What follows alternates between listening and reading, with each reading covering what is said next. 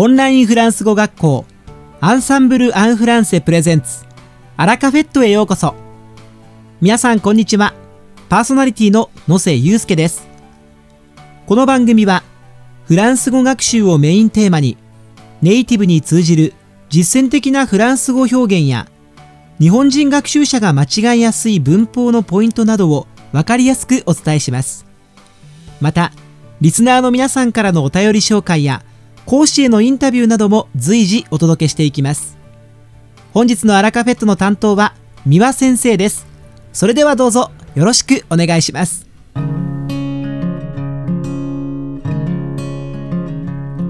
皆さんこんにちは。アンサンブル講師のミワです。2019年第1回目となるアラカフェットの時間が始まりました。年が明けてからもう10日以上になりますが、改めまして皆さん、明けましておめでとうございます。フランス語ではどう言いますか？そうですね。ボナネ良いお年を。明けましておめでとう。という両方の意味で使える便利な一言です。2019年も皆さんにとって充実した一年となり、フランス語がさらにさらに上達しますよう、心から願っています。さて、フランスでは、この1月に大量に食べられるお菓子があります。皆さん何かご存知でしょうか？日本でも知名度が上がってきているパイ菓子、ラ・ガレット・デ・ホアですよね。このように書いて、ラ・ガレット・デ・ホアと発音します。王様のガレットという意味ですが、ポイントは王様を表す男性名詞、ホアが複数形になっていることですね。そして、ホアの直前にあるでですが、これ、文法的には何かすぐに言えますか？不定冠詞複数形ので違いますよね。これは前置詞 do、そして定冠詞複数形のれが縮約して一つになった形です。お菓子の名前にも文法のポイントが詰まっていますね。La galette de roi La galette de roi 音でもしっかり覚えておきましょう。ではここで、なぜ王様は複数いるのか、気になりませんか？そもそもこのお菓子は、イエス・キリストの誕生を祝福するために、東方の三博士、つまり東から来た三人の王様が到着した1月6日の高原祭をお祝いして食べるものだそうです。王様は三人いるので、男性名詞ホアは複数形なんですね。名前の他にも、ガレット・デ・ホアにはある特徴があります。ヒントはお菓子の中です。その通り、フェーブという陶器でできた3センチぐらいの可愛らしいオブジェが潜んでいることです。女性名詞のフェーブ。これは空豆のことですが、現在、ガレット・デ・ホアの中に入っているフェーブは、陶器のオブジェであることが多いです。丸くて大きなガレットを大勢で切り分け、フェーブが当たった人はその日一日、男性であれば王様、ルホア、女性であれば女王様、ラヘンヌになれます。ガレットを買うと必ずボール紙の王冠がついてくるので、フェーブを当てた人はその王冠をかぶるというのがフランスの家庭でよく見られる光景です。私はこのガレット・デ・ホアが大好きなので、今では自分のガレットにフェーブが入っているとむしろがっかりします。なぜって、フェーブの分だけ中に入っているアーモンドフィリング、ラ・フォンジパンヌの量が減ってしまうからです。それぐらい大好きなラガレット・デ・ホア。今年に入ってもう2回食べました。1月いっぱい売られているので、あと3回は食べたいですが、とってもカロリーが高いので、太らないよう食後の運動も頑張らないといけません。フランスの1月を代表するお菓子、ラ・ガレット・デ・ホア。シンプルでとっても美味しいので、見かけたらぜひ食べてみてくださいね。一番のおすすめは、アーモンドフィリングのラ・フォンジパンヌ。ラ・フォンジパンヌ。ぜひ覚えておいてください。さて、本日のアラカフェットは2部構成でお届けします。第1部は私ミワによるフランス語レッスンです。今回は会話ですぐに使える短く簡単で覚えやすいフランス語の一言をご紹介します。そして第2部はアンサンブルメイト様からご要望をいただいたフランスの教育システムについて幼稚園から大学院までご紹介するシリーズです。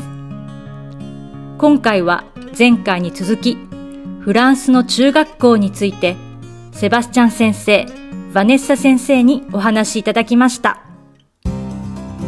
では早速本日のフランス語レッスンを始めましょう。今回ご紹介する一言は、私のお気に入りを表す2語です。先ほどお話ししたラ・ガレット・デ・ホアというパイ菓子は、中に入っているフィリングが数種類あります。一番オーソドックスなものは、アーモンドプードルとバターを練ったフィリング、ラ・フォンジパンヌですが、他にもリンゴ、洋梨、最近ではピスタチオやラズベリー、チョコレート入りのフィリングもあって様々です。珍しいフレーバーもいいけど、私のお気に入りはやっぱりラフォンジパンヌ。私のお気に入りとフランス語で言いたいとき、どうなると思いますか？ヒントは話題になっているラ・ガレット・デ・ホア女性名詞であることです。そうですね。ま préférée, ma préférée と言います。ガレットは女性名詞なので、私のを意味する所有形容詞は女性単数形のまを使います。後ろの préféré こちらはお気に入りという意味の名詞ですが、話題となっている名詞が女性形である場合は、プレフェレの語尾に女性のうがつきます。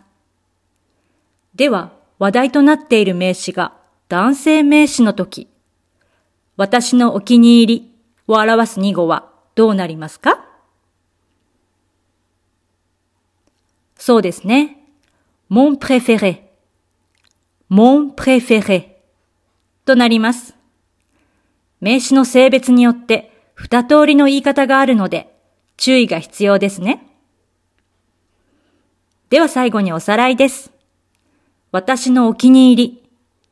話題となっている名詞が男性形の時は？mon préféré, mon préféré 女性形の時は？ma préférée まプレフェレ。二つセットで覚えておきましょう。いかがでしたか？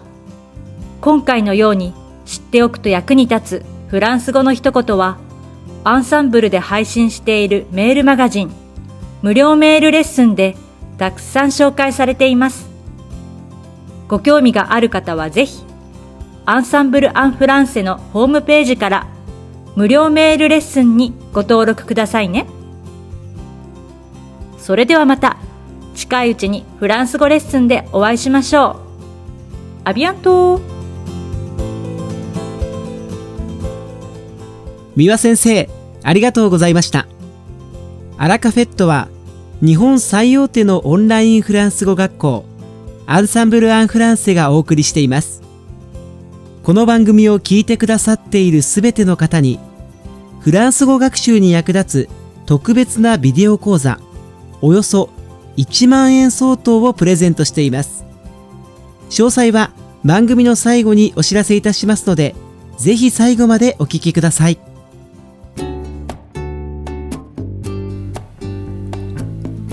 続きまして第2部ではアンサンブルメイト様からご要望いただいたフランスの教育システムについて幼稚園から大学院までをご紹介するシリーズです。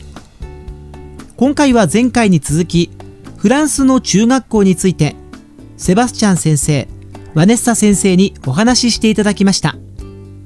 今回はとりわけフランスの公立と私立についてそしていじめなどの学校生活における問題などについてお話ししていただきましたのでぜひお聞きください D'ailleurs, pour revenir un petit peu sur les écoles privées euh, et publiques, c'est particulièrement à partir du collège que les parents euh, commencent vraiment à, à, faire attention à ça, euh, parce que les écoles euh, privées ont quand même une, une réputation, euh, une meilleure réputation. Alors est-ce que c'est avéré mmh. ou non, je ne sais pas. Mmh. Mais c'est vrai que voilà. Est-ce que toi aussi tu as entendu parler parler de ça? Ouais, ouais, bon, bien sûr. c'est un peu délicat d'aborder ce sujet. Moi, je, je, vois deux raisons qui me traversent l'esprit. Oui. La première, bon, peut-être éventuellement une qualité d'éducation différente. Mmh. Euh, ça, c'est difficile à vérifier quand même. Surtout au collège, moi, je pense qu'il n'y a pas vraiment de différence. Oui. Euh, je suis franc. Moi, je pense que à moins d'aller dans un collège pri euh, privé, excusez-moi, euh, vraiment euh, haut de gamme, je pense pas qu'il y ait de différence. Non, la deuxième différence, en fait, c'est quand on a un collège qui est au centre-ville ou pas, mal, pas loin d'endroits mal fréquentés par des, ce qu'on appelle les racailles. Hein, des, oui, oui, des gens euh, qui sont un peu agités, on va dire. Voilà, qui ne sont ouais, pas très ouais. fréquentables. Dans ce cas, euh, peut-être que certains parents ne voudront pas que leurs enfants soient avec eux. Oui, voilà. voilà. C'est Mmh. vrai que, a priori, dans les écoles privées, euh, on a, comme c'est sélectif, euh, on a tendance à Mmh. penser qu'il y a donc plus de sécurité et qu'il y aura moins de problèmes. Ouais, ouais, ouais. Dans la réalité, bon, oui, c'est peut-être le cas, hein, après tout, si c'est plus sélectif.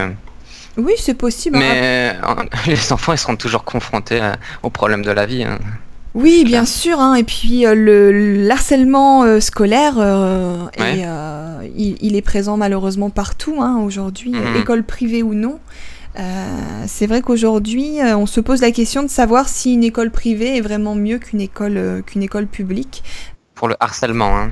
pour le harcèlement et puis également, comme tu l'as dit, pour pour la qualité de l'éducation. hein. Aujourd'hui, c'est on ne sait Mhm. plus trop. Ça a beaucoup évolué depuis plusieurs années.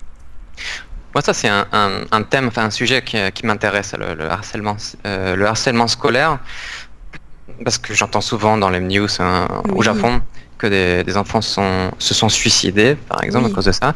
Tandis qu'en France, alors, soit ça n'arrive pas souvent, je pense que c'est le cas, soit on n'en parle pas dans les news, dans le journal, on, ne l'écrit pas. Peut-être c'est les deux, mais je pense que de façon générale, on a une façon différente de, régler le problème. Tout à fait, tout à fait. C'est vrai qu'est-ce que tu en penses? Bah écoute, moi j'en entends malheureusement de plus en plus parler justement du harcèlement scolaire, euh, surtout ces derniers temps, euh, et de l'importance, euh, oui en France, et Mmh, de ouais, c'est l'importance de, de dénoncer ce genre de choses, surtout Mhm. avec euh, les réseaux sociaux aujourd'hui, c'est Ah. décuplé. Ouais, ça c'est Euh, encore autre chose. ouais. Mais c'est vrai que je suis d'accord avec toi. C'est encore un autre sujet, mais on, ne, on ne règle pas le problème de la même manière. Et c'est vrai que concernant les suicides ou ce genre de choses, ça a l'air beaucoup moins présent euh, en France. Je suis d'accord avec Ouais. toi. Moi, je, je vais te dire comment je vois la chose. Mhm. J'ai l'impression qu'au Japon, euh, l'éducation des enfants est surtout euh, confiée aux professeurs. Oui. Tandis qu'en France, euh, l'école, c'est pas, c'est pas le centre de la vie. c'est vrai, je suis d'accord avec toi. D'ailleurs, on ne parle pas forcément aux professeurs des- de ce genre de problème. hein. C'est pas eux qui vont résoudre ce problème. Tout à fait. Et au, au Japon non plus d'ailleurs, c'est pour ça qu'ils peuvent pas résoudre le problème, ils font rien du tout. Alors en fait, c'est plutôt euh, les, parents hein, en général hein, qui en parlent avec leurs enfants. Mhm. Euh, moi, je me souviens souvent le, le papa qui va téléphoner à l'autre papa. c'est même déjà arrivé qu'il se trouve euh, devant l'école. Oui, en effet. Il y a même déjà eu des bagarres. Oui, oui, oui, oui. Ouais. Euh, on appelle plus, on appelle plus facilement la police aussi dans certains cas. C'est vrai, c'est vrai. C'est vrai qu'on a tendance Hmm. à essayer de régler le problème soi-même en dehors de l'école. Ouais, ouais, ouais. Et puis si- bon, oui, excuse-moi. Oui, non, même si on fait aussi, on peut aussi bien évidemment faire appel euh, au directeur. hein. Ça dépend, Ouais. il y a plusieurs possibilités. Ouais. Mais j'ai l'impression quand même qu'on fait un- face à ce stress euh, un peu plus fréquemment et un peu plus un peu plus tôt dans notre enfance qu'au Japon. C'est pour ça qu'on est un peu mieux préparé, je pense. Je pense, oui. On va jamais avoir envie de se suicider pour ça, quoi. C'est vrai que c'est un peu plus rare, en effet. En effet. Hmm. Bon, je pense que ça pourra être un, un sujet complet pour une prochaine fois, peut-être. Le harcèlement. euh, le harcèlement à l'école. Le racket. Et le racket, oui. Alors le racket, euh, rapidement, euh, ce- alors oui, on utilise une raquette pour euh, jouer euh, au tennis notamment, euh, mais c'est aussi le nom que l'on donne donc au, au- à un type de vol. qui est donc par exemple c'est typique je pense que le racket c'est uniquement pour l'école si je ne me trompe crois bien, ouais. je pense Donc hein. euh, le racket, hein, en plus ça ne s'écrit pas pareil, Mhm, c'est le fait de s'emparer d'une chose, de voler une chose par la force mhm. en faisant pression sur quelqu'un. voilà Donc exactement en gros, en gros c'est tu me donnes ton ballon, sinon je te frappe. Voilà, ça c'est le voilà, c'est c'est assez courant, c'est aussi tu me donnes ton goûter. Ah, ouais. Donc euh, donc voilà, donc ça c'est encore autre chose. Mais euh, terminons tout de même sur une, une note positive. Euh, C'est quand même que bon voilà, hein, le collège c'est aussi de, de très très belles années. Euh, c'est plein de nouvelles choses et plein de nouvelles expériences, bonnes comme mauvaises certes, pour pour le- ces chers élèves. Ouais. Et, et à la fin de, du collège, on a. Alors oui, à la fin du collège, on a le BEPC, oui, le brevet des collèges, on dit aussi le brevet national du brevet. C'est un examen qu'on passe à la fin du collège, tout à fait. mais qui n'est pas difficile. Enfin, pas. Je, je pense, moi, honnêtement, qu'il n'était pas vraiment difficile. Mhm. Ça va, oui. Très peu d'élèves, hein, très peu d'enfants le ratent. Oui. D'ailleurs, en fait, c'est- un peu difficile de dire rater le BEPC parce que il y a le contrôle continu qui, Exactement. Qui intervient à 50%, je crois. Oui, oui, oui. Donc, euh, si on a eu des notes à peu près bonnes hein, ou normales toute l'année, Mhm. Oui. même si on a des mauvaises notes à l'examen final du collège, ça va, on, on passe quand même. Enfin, si elles sont pas trop mauvaises. Si elles sont pas trop mauvaises, oui, oui, oui. On a, on a un calcul de points qui fait que on est évalué toute l'année. Mhm. Et puis l'examen final, bon voilà, il est aussi important, mais euh, on part déjà avec pas mal de points avant d'avoir euh, effectué, avant d'avoir passé Mhm. cet examen. Et grâce à cet examen, on peut aller Mhm. au lycée ou alors euh, peut-être faire un CAP ou un BEP qui sont des, des- des formations spécialisées. On peut aussi s'arrêter complètement d'étudier si on a 16 ans. Oui, voilà, c'est vrai. C'est aussi la fin des études pour ceux qui, euh, qui en ont marre. Mais euh, voilà, c'est un petit peu un petit peu dangereux malheureusement dans ces cas-là, puisqu'aujourd'hui avec euh, seulement le le, le BEPC, eh bien, euh, on ne peut pas vraiment euh, euh, travailler quelque part. hein. Enfin, en tout cas, c'est un petit peu difficile. Voilà. Voilà, voilà pour ces années du collège. Est-ce que tu souhaiterais rajouter quelque chose, Sébastien? Non, rien de particulier, sauf si tu as une question. Hmm, je pense que j'ai posé toutes mes questions. Euh, le collège, c'est vrai que euh, c'est, euh, comme je l'ai dit, une nouvelle aventure. Et là, je, la prochaine fois, on aura la chance de t'avoir parmi nous pour parler Oui. du lycée, qui est là aussi euh, euh, source de grands changements. Ouais, alors, pour moi, c'est une des, des, des parties les plus excitantes, je pense, de l'éducation. Ouais. Oui, oui, c'est vrai que c'est très sympa le lycée. Alors on aura la chance de t'avoir parmi nous la prochaine fois pour en parler. Donc merci beaucoup Sébastien et puis merci à tous nos auditeurs pour nous avoir écoutés. Eh ben merci. À très bientôt dans un prochain épisode. Au revoir.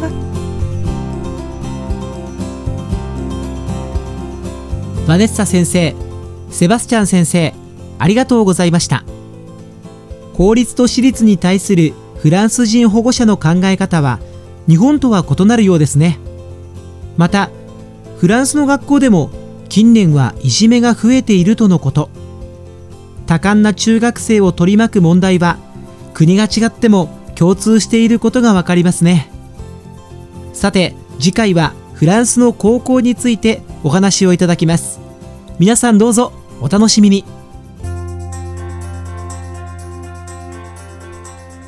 さて、本日のアラカフェットはいかがでしたでしょうか？この番組は毎週金曜日をめどにお届けしています。確実にお届けするための方法として iTunes やポッドキャストのアプリの購読ボタンを押せば自動的に配信されますのでぜひ購読するのボタンを押してください。また番組では皆様からのご感想やフランス語学習に関するご質問をお待ちしています。アンサンブル・アン・フランセで検索していただきお問い合わせからお送りください。番組内でご紹介させていただきます。そしてこの放送を聞いてくださったあなたに素敵なプレゼントがあります。アンサンブル・アン・フランセお問い合わせ宛てにお名前アラカフェットを聞きましたと明記して送ってください。フランス語学習に役立つ特別なビデオ講座をプレゼントします。たくさんのご応募お待ちしています。それでは皆様また次回の配信でお会いしましょう。素敵な週末をお過ごしください。